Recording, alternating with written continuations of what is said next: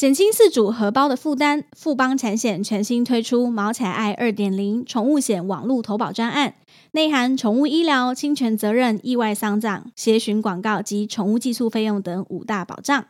除了所有保障项目皆免自付额，其中门诊、住院、手术医疗保障与保期内不限理赔次数，门诊费用累计最高给付达一万元。还有还有，零到十岁凭晶片号码就可快速核保，最高可续保至十六岁。猫狗保费分开计价，公平又放心。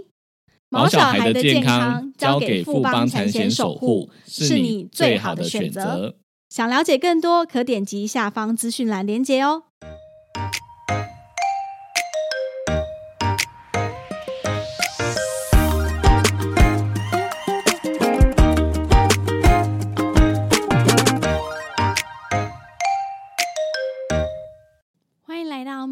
兽医碎碎念，我是兽医师马克。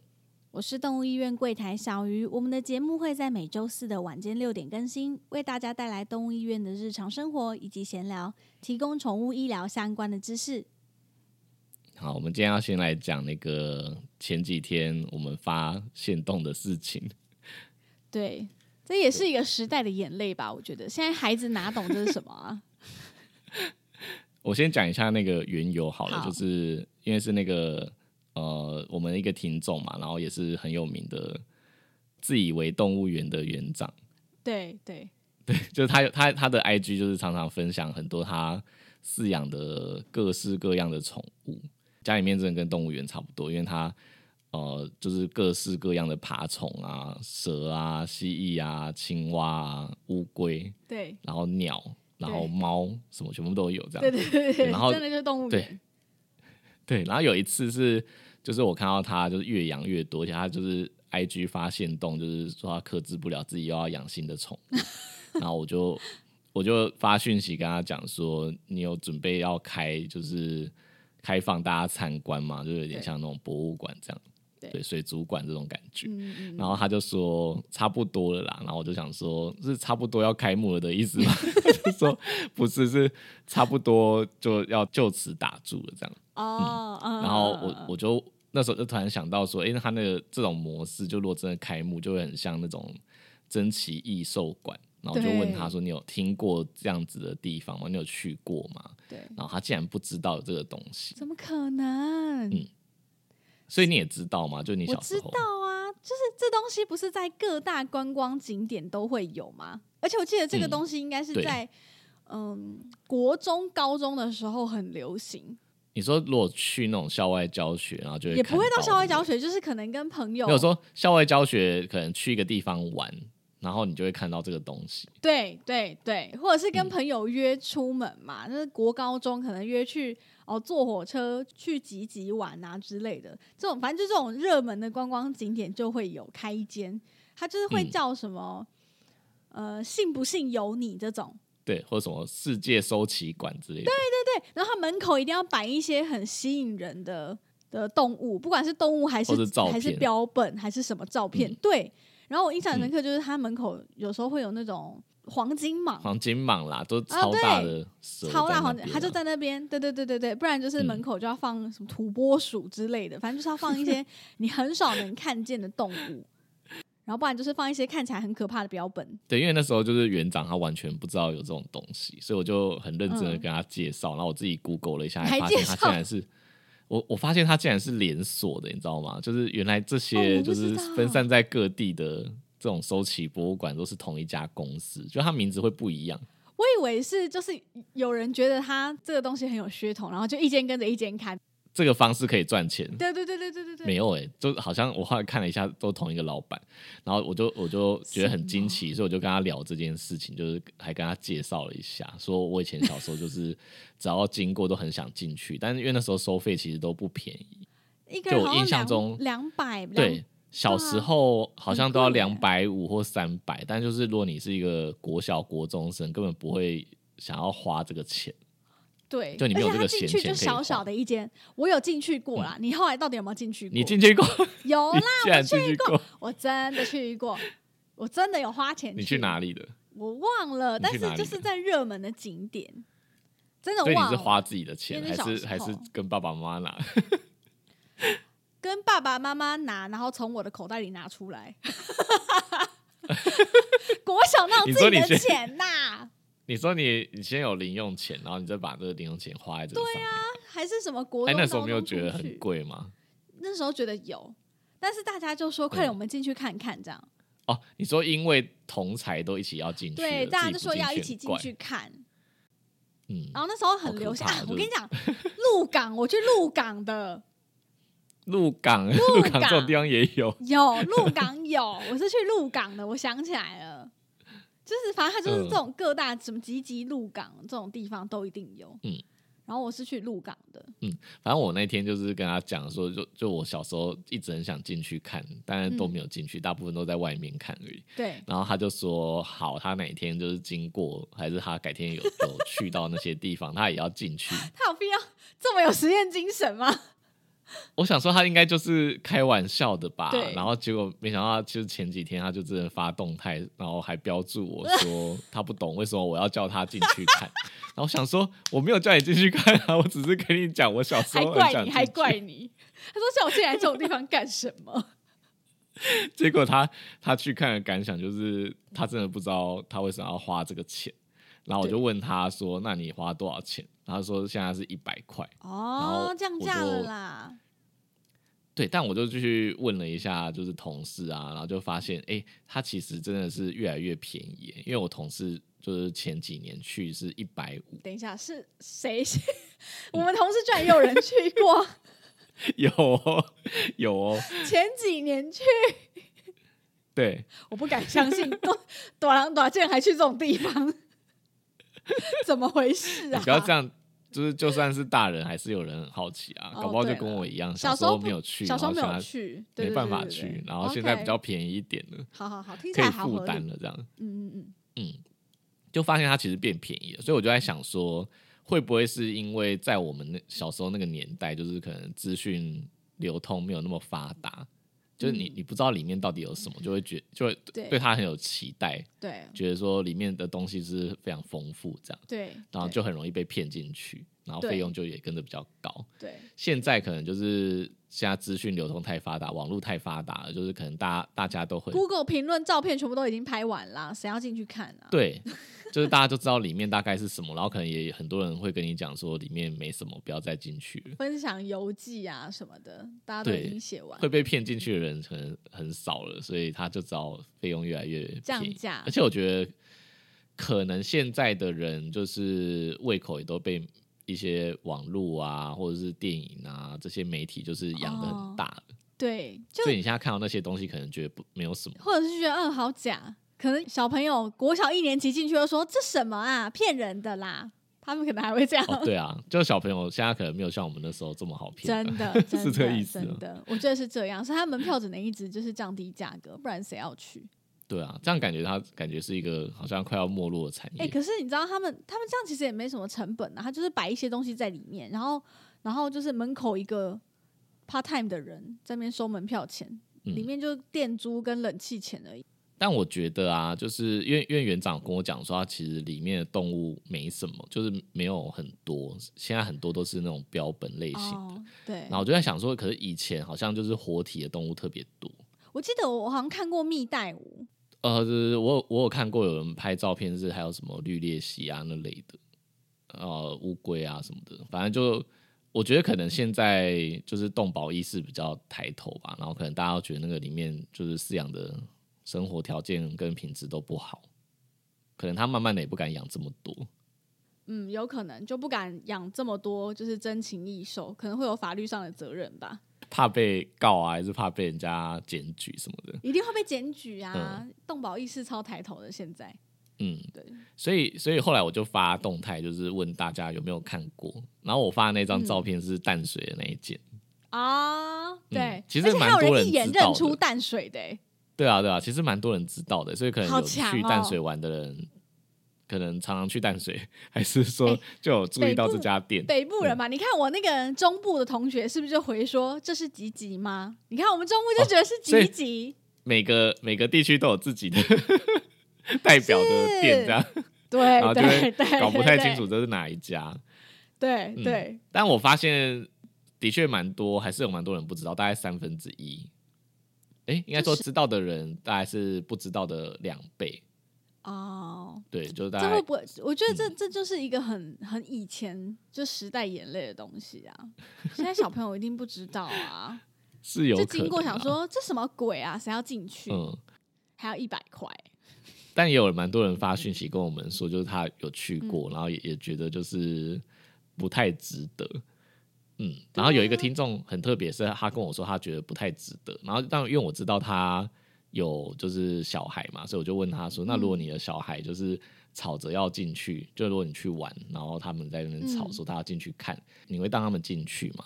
然后这个听众就是这个妈妈就很伟大，她说就她会带他们进去，然后再跟他们讨论，可能有点像是讨论心得吧，或者说假设这个动物的福利不好，她可能就会趁机教育他们。嗯嗯，甚至讨论说那些标本到底是真的还是假的，然后就觉得蛮伟大的，就想说他自己都觉得进去不值得，然后但如果小孩子想进去，他还是会带他进去。那如果是你，你会吗？可是我觉得这东西是看门票价值吧。你说如果太贵，对啊，五百块我就不要，一百块好吹吹冷气好像还可以。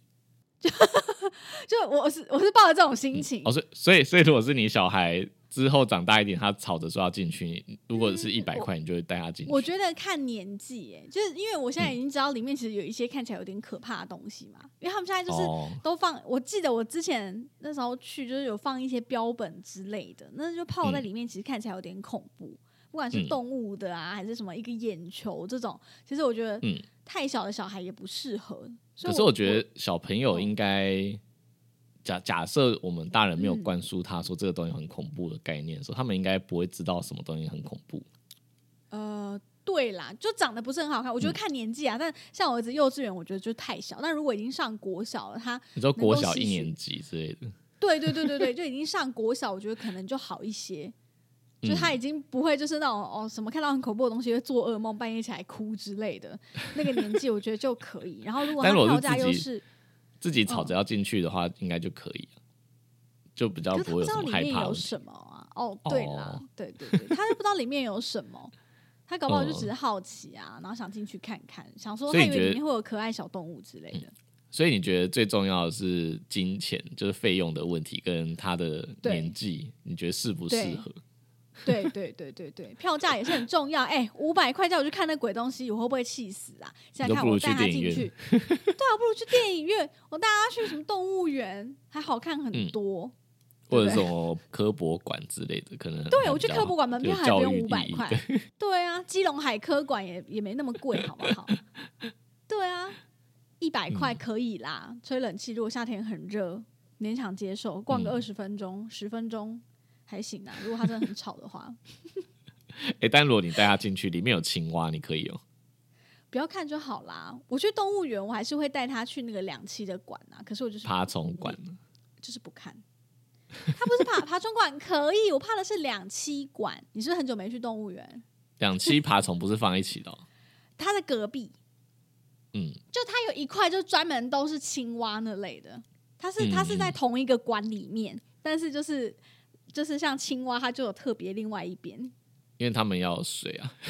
对对，所以我就就是我有带他去，但是我就是 OK，赶快略过，推车推过就好，因为他现在还没有大到会去看上面的一些就是呃嗯牌子啊、介绍什么的，所以他其实也就是嗯看一轮而已。我就是带他快速逛过，因为我那个我也没兴趣，我就直接走掉。而且去而且去动物园，我觉得很热哎、我不知道为什么每次就是、可能久久去一次动物园，然后每次去都刚好是最很热的时候。因为大家一定会挑天气好的时候去动物园。但我好像没有什么经验是嗯冬天去，就我现在回想起来都是爆热，很热。哦，夏天动物动物园冬天大家不太会带小孩去啊，因为就觉得风很大，因为那边真的是蛮凉。但是因为，但是我跟你说，因为我们家我们不是现在搬到细致嘛，然后细致离动物园其实超近，开车才二十分嗯钟，然后门票又超便宜，所以我就是没事真的会带我小孩去逛动物园。如果那天天气不错，又不会太热，然后嗯。我就会选星期天的下午去，就没什么人呐、逛起来很舒服，又有动物可以看，我就很快乐。嗯。我是一个非常爱动物园的人。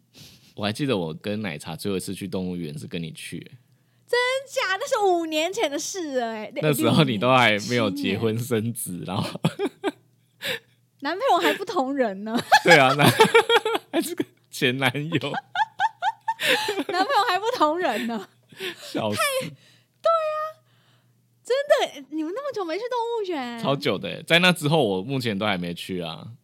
嗯哈，不行，我一年就是要去动物园至少三四五六次那种人。太夸张。动物园对我来说是一个很疗愈的地方，就是啊，会让我心情很好。就我我还甚至会想要，就是不要带我儿子，然后我自己去逛动物园，嗯，因为觉得很可爱啊。就动物对我来说就是很吸引我，我可以很专注在动物身上。好，嗯那我们之后来邀请动物园的兽医师，你觉得怎样？好啊，好啊，好啊！可是会不会他聊完之后我就心很痛，我就不敢去动物园了？嗯，应该不会吧？因为其实其实之前我们就有一些实习生，他们就是会去呃这这类的地方实习嘛，有动物的地方嗯实习，然后就听到一些内幕，我就觉得啊啊，呃 就就是其实我就会有点不敢去。你不要在那边乱讲，你这样会增加我找到兽医师的难度。不会，他可以来平反呐、对不对？嗯，好，就是还是对有一些传说了，但是我不知道是不是真的。但是你知道也也是有一派家长是不带小朋友去动物园的嘛？嗯，有吗？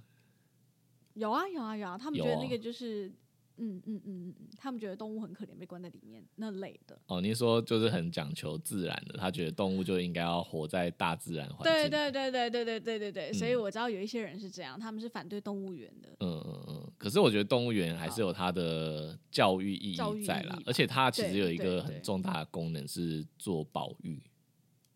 嗯嗯，它算是一个延续物种的方式，然后还有就是有一些研究的性质，对保育的嗯性质，这些其其实都是包含在动物园里面，不是单纯的就是放着展览这样子。它跟那个珍奇异兽馆还是差很多。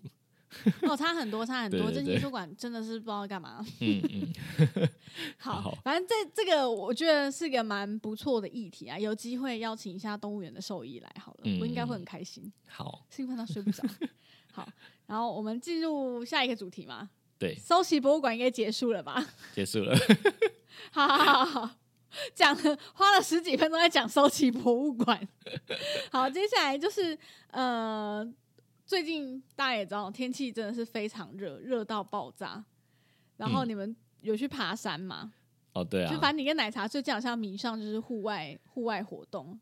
呃，应该是说他他他很想要达成那个去嘉明湖的目标，然后我觉得要去就是要训练啊。先锻炼，对对对对对对对对所以我们最近就是有从一些小山开始。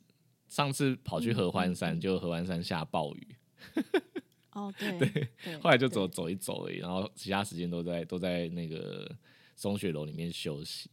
嗯，而且奶茶还高山症，对啊，他在那边 那边夸下海口说我是山上出生的小孩，应该比较不会吧？对，然后都没有想想说自己已经，三十几年，三十几年在平地已经被驯化了，结果高山症，他现在就是平地人。我跟你说，我而且你们就我听奶茶说，你们全团的人都没有人有这样子的症状，然后就他一个人超不舒服，啊，超痛苦因为。他是晚上睡觉的时候才发生，然后所以以至于隔天就没办法，就没有体力了，你知道吗？就隔天就可是他不会是不舒服，然后又有点过度换气，所以又变得更就是状况更剧烈？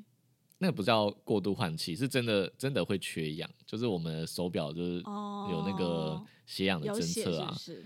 欸，他真的、哦真的是懂在晚上睡觉的时候会更低，因为就是可能你醒着的时候血氧低了，你的身体还会知道说要要就是频繁的呼吸。，你们就是想想是低到多少啊？我跟你讲哦，就是你上去之后，正常本来是九十八、九十九嘛，就很低，它可能会掉到九十到九十二左右，就大概哦，那已会经很低嘞。哦我跟你讲，睡觉的时候直接掉到八十，Oh my god！嗯所以就会变成睡睡醒醒的，就可能真的太低的时候，身体可能有些保护的机制，就是又又会把你他就叫你起来啊，叫你起来，对，然后就会对他醒醒啊，不能睡睡。睡大概半小时一小时，你就会醒来一次，然后就会觉得觉得怎么这么久，就觉得自己睡很久了，但其实只只过了一个小时，这样。就是时间也过很慢，这样。对啊，真的哦、所以他就整他就整个晚上就是呃，以前我们用手表看，他就是生眠期每次都会爆表的人。就正常的人的嗯生眠期嗯。大概一个半小时到呃顶多两个半小时，他都他一个晚上睡眠都可以有三到四个小时以上的生眠期。他他好这次强哦，这次去山上之后，他他的生眠期竟然，因为我我至少那个晚上还有三四十分钟的生眠期，就他的生眠期竟然直接是零呢、然后我想说，天哪，这个他睡不着，他真的高山症高山症欸竟然让你可以生眠期归零，真的是让我觉得蛮惊讶的。他还夸下海口说是山上来的孩子，我真的是 不行。但他他他现在很伤心，因为他上去了之后，就连一个一个呃简单的合欢山东峰我们都没有爬完，他就失败了，这样耶！他要怎么去嘉明湖？嗯，只能再再多啊训练了。嗯，那我想知道血氧血氧这件事情是能够被训练的吗？呃，应该说血氧就是如果你常常待在这个环境的嗯血红素啊，或者是红血球的数量可能会有一些改变，所以摄氧、哦呃摄取氧气这个部分可能会好一点。但高山症就是呃好像是不能被训练，它跟体质是有一点点关系的。哦，嗯了解。因为因为我刚刚问这问题，我是在想，就是我公公他不是常常爬山吗？嗯，然后你知道对他来说，百越什么这些，嗯就是一点都不困难，然后他还可以负重三四十公斤这样子爬。嗯嗯我就在想，那他他他是天生就可以这样，还是说他是因为工作关系，就是一直这样被训练？嗯因为我还蛮好奇，这样他的血氧大概会是多少？嗯，我觉得如果常常在高山上的人，应该会慢慢的适应啊。哦对，但是高山症这件事情的话，它它比较特别的是，就算你平常有在运动，就是这种运在平地是运动健将，对，呃对，他，上山还是对，通常这种运动健将不是都心跳会比人家慢嘛，就代表说他的对啊对啊他的摄氧能力是比较好的，然后心肺的循环能力也比较好，但不代表他就不会高山症，他还是会可能会发生。哦，嗯，这就是高山症特别的地方，它是跟体质有关的，然后有一些无法、无法哦。解释的原因，就是有些人就特别会，有些人就不会这样。哦，了解，所以我我我公公可能就是天选之人，就特别他应该就是住在比较 高的地方了，又很常爬吧。他没有住比较高的地方，他是原住民没错，可是吉吉没有比较高吗？吉吉没有比较高啦，吉吉再怎样也比台北高啊，吉吉再怎样也比台北高吧。对啦，对啦，没多高，好不好？又不是住，又不是住什么太平山上之类的。哎、等下我们又离题超远的。我们刚本来要讲就是最近很热的事情。讲到高山镇区，对好，我们都回来原本我们要讲的。对，前几天去爬是焦山，就是一般的对小山而已，三四百公尺、四五百公尺高。然后，但是因为嗯嗯嗯嗯就是你知道海拔越高，就是温度越低嘛，所以我们就是在几乎平地的地方，就是气温高达三十二、三十四度这样。嗯，然后就我们就去爬个山之后回来，就是手就晒晒到有点红，嗯，然后就马上问你，因为因为你前阵子才晒伤，马上问你说，哎、有什么有什么什么偏方吗？芦荟之类的，对，我就说立刻马上去买芦荟。我跟你说，那个镇静擦起来是真的比较能够舒缓什么的。嗯然后我就说赶快立刻去买，这样，因为我才大晒伤回来而已。嗯，然后，然后结果殊不知我昨天跟你们见面，发现哎，我们根好像还好嘛，你们你们根本没事。然后是我两条腿现在疯狂大六腿，真的是在疯狂脱嗯皮哦。，因为你你那个比我们爬山更惨、啊，我们爬山可能偶尔还有树荫哦，对，没有，我在海上，我在海上曝晒了三个小时。晒晒真的是成人干，曝晒，晒成人干，没有尿那一种哦。本来上上上那个船的时候还哎、很想上厕所，想说等下、想要想办法上一下这样，哎、结果没有哦，就是下来之后完全没有想上，因为水分都已经没了，干掉这样。然后脚整个大六回，而且我到底要多久？你知道我是上礼拜一去的、今天已经、今天已经又隔了一个多礼拜了、哎。嗯，然后现在才开始在脱皮，然后我就觉得天哪，好痛苦哦，好痒哦，而且我连头皮都脱皮，你知道吗？就整个头大脱皮。正常人玩那个 SUP 呀、是 SUP 嘛，对不对？对，立桨，正常人是应该会穿长裤吗？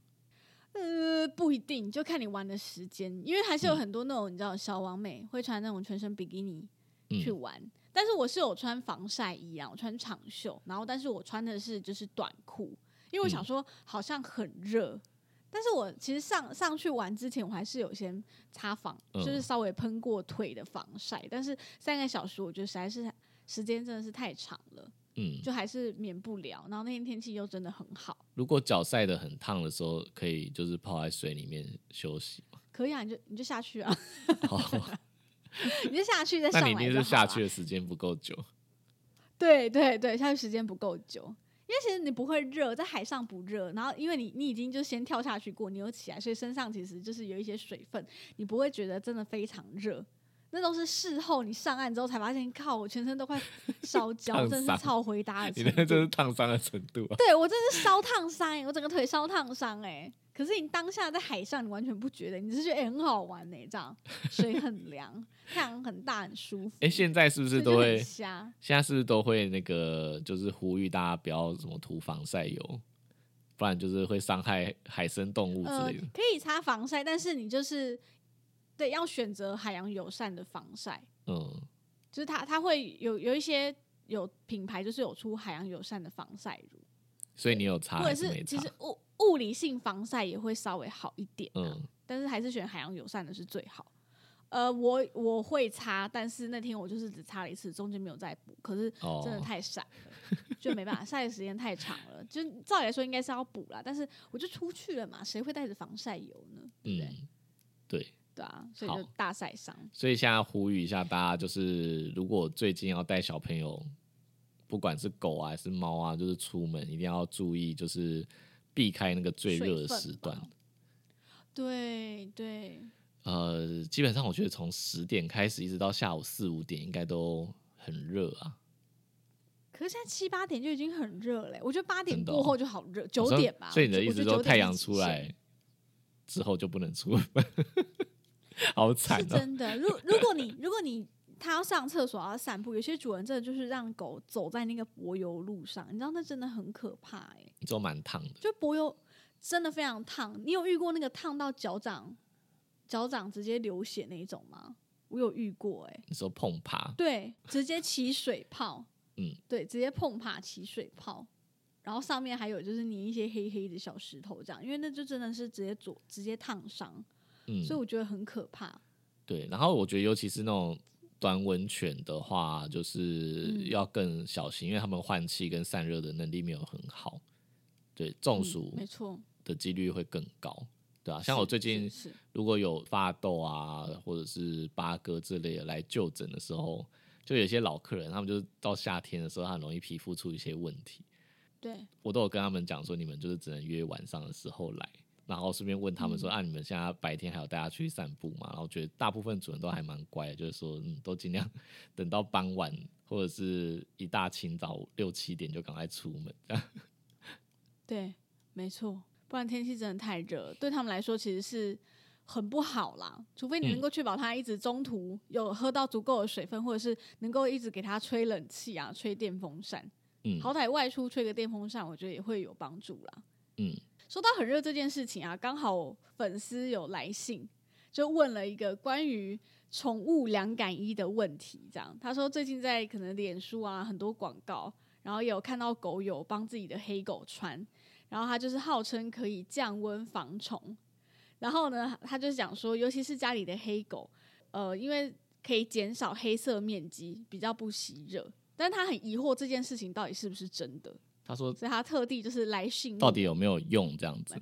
嗯，对对对，好，基本上凉感衣这件事情，嗯，因为我们最近就是有在登山嘛，所以有买一些就是排汗衣之类的。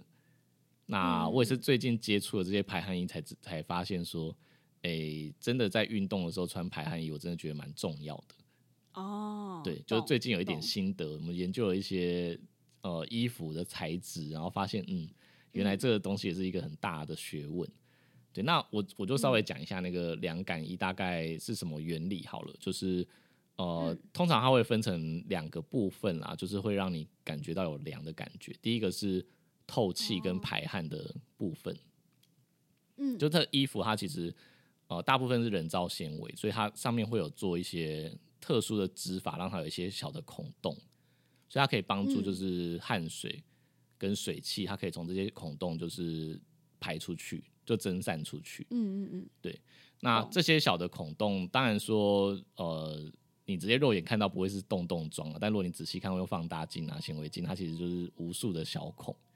对，嗯那呃，甚至有些材质它可以就是底层，呃，就它有分成下层跟上层，下层它可能有吸汗的哦功能，然后它会把汗就是往外吸，然后直直接再让它蒸发出去。哦对对对对对对，那这种蒸发的过程，它就会带走热嘛，所以就会有凉的感觉。嗯嗯嗯对嗯嗯那第二个就是会让就是我们穿上去觉得有凉感，就是它有时候有一些特殊的纤维，它在里面，哦，等等于在编织的时候，它其实里面有加了一些就是金属啊或是矿物的成分。嗯，对嗯嗯那它在贴贴在我们皮肤上的时候，它就呃会帮助导热，就很像我们今天、呃摸铝片或者是铁片的时候，是不是会觉得比较凉？对对，就是因为它们导热很快，所以它通常就是冰冰冷冷的。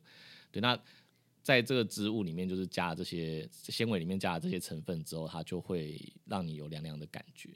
对，但嗯今天就是如果如果说我们让狗狗来穿好了，因为刚刚讲的这两个，第一个排汗跟通风，嗯，就是呃，我们知道说其实动物它不会直接流汗，就是狗跟猫啦不会直接流汗，所以它就少了那个就是排汗的过程蒸散带走热的效益。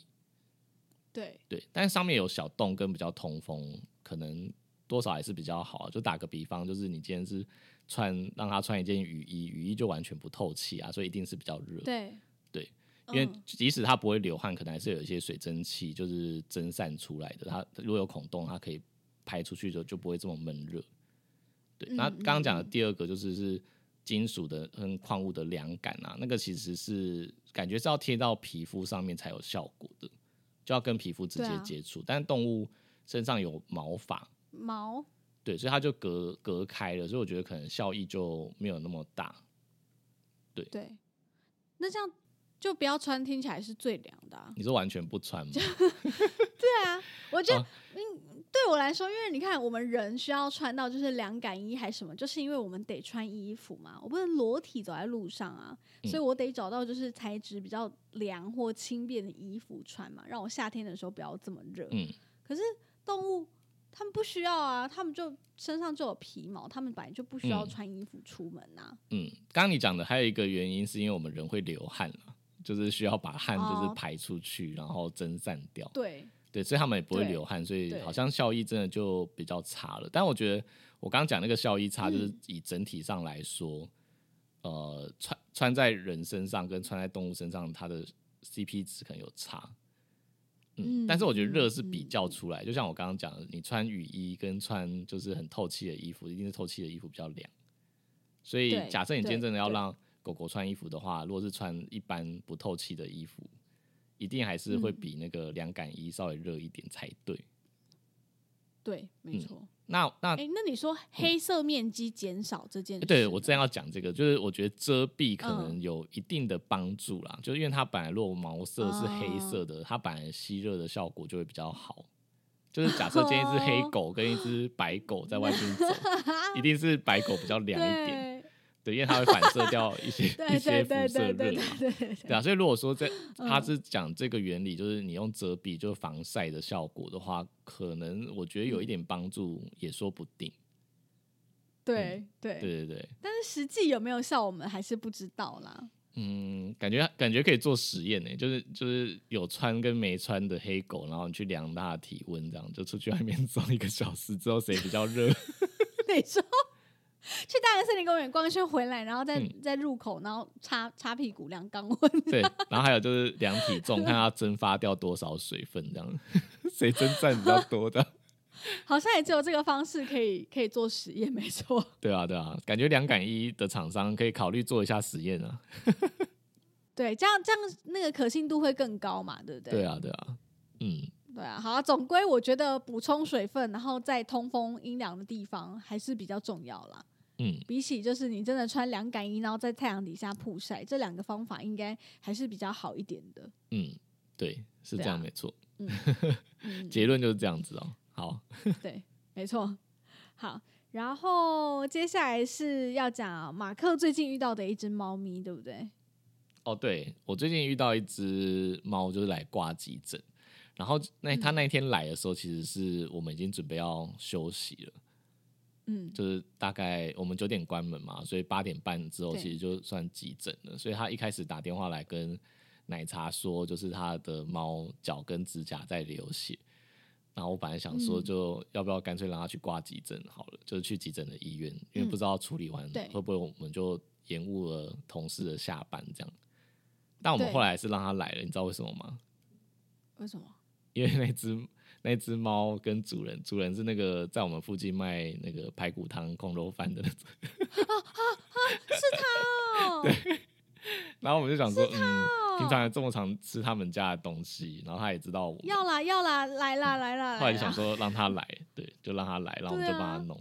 然后他来的时候，就是主人就跟我讲说，哦，他他的指甲就是全部都断掉，还是被拔掉。主人他就是下意识的觉得，就是那个指甲是被人家拔掉的，他就觉得是有人虐待这只猫，因为他的猫变态变态，他的猫是放养的啊、就是他自己开店嘛，然后就是放养在店面，然后有时候他会出去，然后有时候回来吃饭这样。对，就嗯。那他晚上的时候好像是进去店里面睡觉的啦，嗯，但是白天他们开店的时间，猫对他就是就会出去外面闲晃，对对对，没错没错，对，然后他就来，他就说他他觉得很像是被别人弄的，然后但我就检查一下他的伤势啊，就发现他是两只后脚的脚趾的指甲全部都脱落，就是没有一只是留着的。哦，我懂我懂，全部连根拔起那种。然后，但我再仔细看一下，就是肉垫也全部都是破皮跟擦伤的状态。然后前脚的前脚的肉垫也有擦伤，但前脚的指甲就是只有断裂，但没有到全部脱落。嗯 Oh 对，所以可能是基于这样子，主人就觉得好，是不是有哪个变态就是抓了这只猫，然后把它指甲全部拔光，还是剪很短之类的？然后就想说，呃，一来虐猫的人不是没有啦，但是就是要这么搞刚把指甲一根一根全部拔掉，我是觉得不太可能。然后再来就是因为它的肉垫都擦伤破皮了，所以我我比对较觉得是他可能刚刚经历了一场生死的逃脱，就例如说他可能被一群野狗围攻啊，哦还是跟其他猫打架之后逃跑。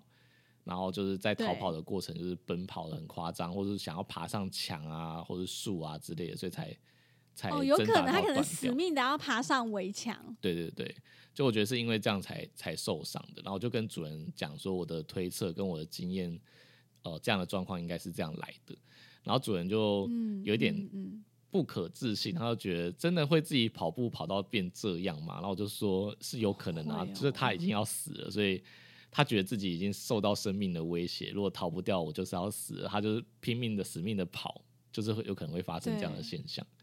对对对。嗯死命的跳，跳不上去也要跳，然后可能嗯指甲就疯狂的，你知道摩擦那个墙面，嗯，对啊然后，就脱落。对，就后来就是嗯我只能镇静之后帮他全部都清洗干净，因为呃摸到其中一只脚趾的时候，他痛到不行，他就会直接直接暴走跟尖叫对，抓狂那种，对对对。然后我就想说啊，哦其他其他指甲都掉了，但是其他摸的时候没有问题，就走某一只指甲摸了之后会暴怒，所以我就只好镇静，然后顺便清洗干净之后，顺便去拍 X 光看一下脚趾有没有骨折啊什么的。然后，然后，然后发现一件我觉得更惊人的事，就是那只脚趾没有骨折，但嗯那那个指甲感觉断掉的地方是已经化脓跟包起来了，所以也就是说那根断的时间跟今天这一场事件是没有关系的，所以他之前前几天就断掉，只是没有人知道。然后那个已经因为已经粘连跟感染了，所以才这么痛。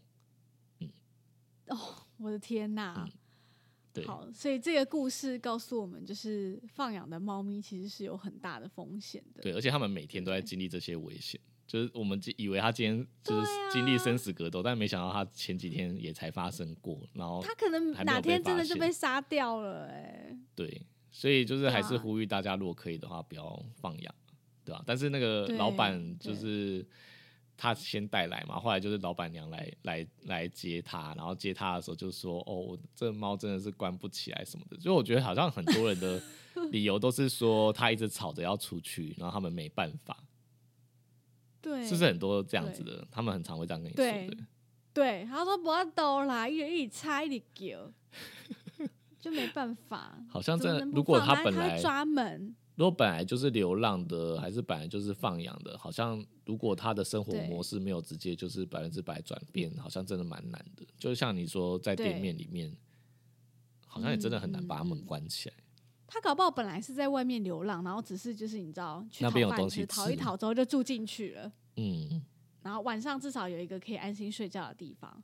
但是他们还是习惯在自己的地盘散步啊什么的。可是这啊，就是 要有取舍啦，我觉得真的有点我觉得像今天这个就太太危险了。嗯，哎，他指甲全断，很可怕哎、谁知道他经历了什么？真真的哪一天就没回来了哎、是他可能就。真的就回不了家了，对啊，蛮可怕的。好，所以还是呼吁大家，如果可以的话，尽量养在家里面。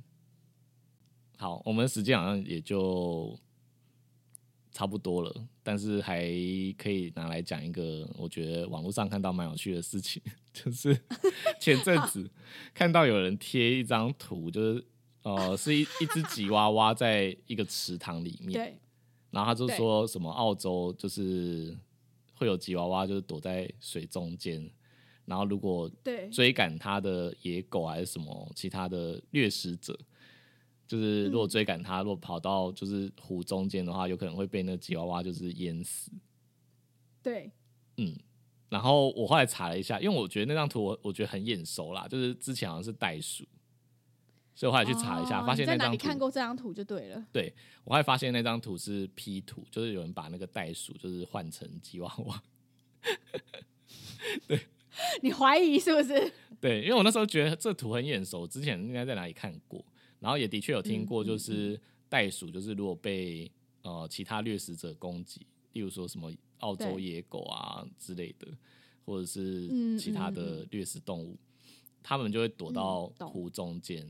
嗯，而且也不是只有袋鼠会这样啊，其他草食动物有的也会，就躲到湖中间之后，因为哦。呃，他们就可以有机会避开它们嘛，就逃嗯呃嗯逃离他们的魔爪之类的。没错，对，然后袋鼠，因为大家都很知道袋鼠很强壮啊，就是那个胸肌跟嗯二头肌很大这样。嗯然后之前就是真，他们是在叙述说，就是掠食动物如果真的跑到湖中间，他们会直接扣住它的脖子，然后把狗啊之类的，就是溺死，把它压到水里面溺死。对，所以后来才对会有人改那张图改成吉娃娃，然后然后我就看到底下有人留言说。这不是吉巴罗吗？然后吉巴罗那天在跟你讲说，是那个我知道吉巴罗。还有还有一个很好笑，还有一个很好笑，吉勇老师，游泳的泳，吉勇老师，反正大家很喜欢拿那个。吉来，就是做那个成语嘛，对，什么极度恐，惧啊那类的。对，我昨天有看到有人写什么急流勇上哦什么的，然后到底 到底是怎样？反，正各种，我觉得很好笑。嗯，但他那张 P 图真的很像吉巴罗的剧照，就是吉巴罗是那个 Netflix《爱死机器人》里面的其中一集，然后奶茶就是超爱超爱这集，他就一直说这是艺术品，就是它是一部艺术电影。他说他说什么？哦，他他应该要放在美术馆里面播放的，嗯太太美了，好震撼这样。嗯，然后结果就在我们今天准备录这集之前，你们两个就一直强迫我要先看这一集。然后重点是没有我早就重点是你了，说你看不懂《爱死机器人》。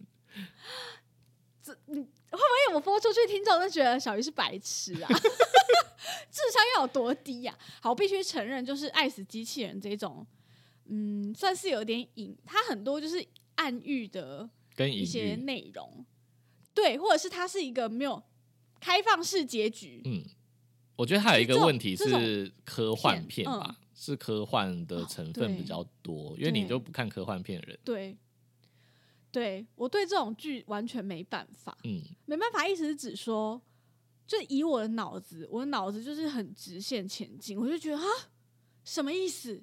所以呢，结局是什么？就你知道在在《爱死机器人》第一季的时候，其实那时候很红嘛。然后我老公就说：“哎、快，我们一起来看看这个。”然后我看了大概一两集之后，我就满头问号，我说：“所以是什么意思？这两集是有关系的吗？那上一集跟下一集为什么长得不一样？人呢？怎么不见了？”然后老公就说：“哦，没有啊，他们没有关系，他们就两个两集不一样的内容。”我说：“哈，是这样吗？是啊啊，，我看不懂。然后所以像今天那个吉巴罗也是，我就很认真看完之后就，嗯嗯，有画面很震撼，嗯，动画可以做出这样很厉害，很漂亮。然后没有，就是没有让我到就是觉得哦很享受，它应该要被放在美术馆那种感觉。就对我来说是这样，我不知道有没有听众也是这样，嗯，我真的看不懂啦，对不起啦。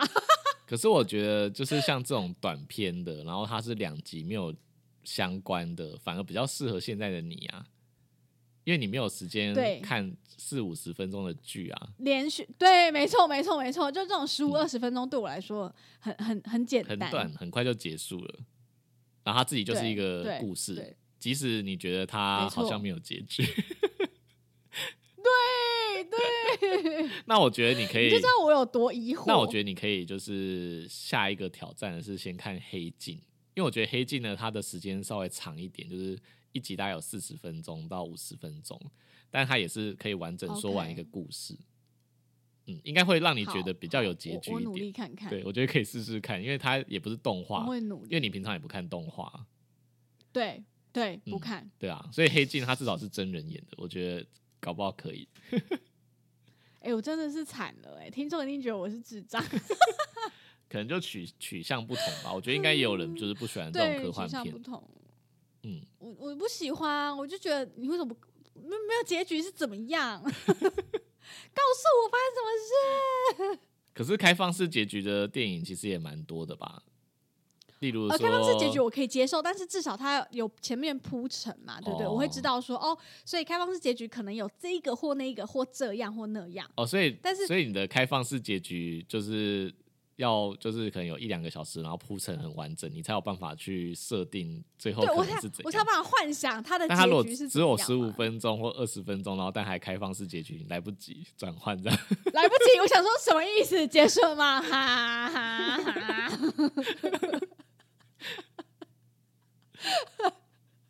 智商好低的一集哦，我好生气，专业形象全没了，好像白痴一样。没关系，那你下次你下次讲一下你你喜欢的类型，然后我们就聊那个类型。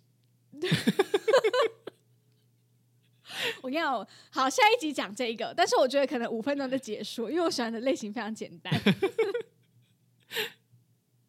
好好，我们今天的讨论大概就到这边。如果你喜欢兽医碎碎念，记得追踪我们的 Instagram，、也可以到 Apple Podcast 留下五颗星的评价。啊，也可以顺便讲一下你喜欢哪一类型的电影哈，然后再写下五颗星的评价，写下评论支持我们。嗯。感谢你今天的收听，大家再见，拜。拜拜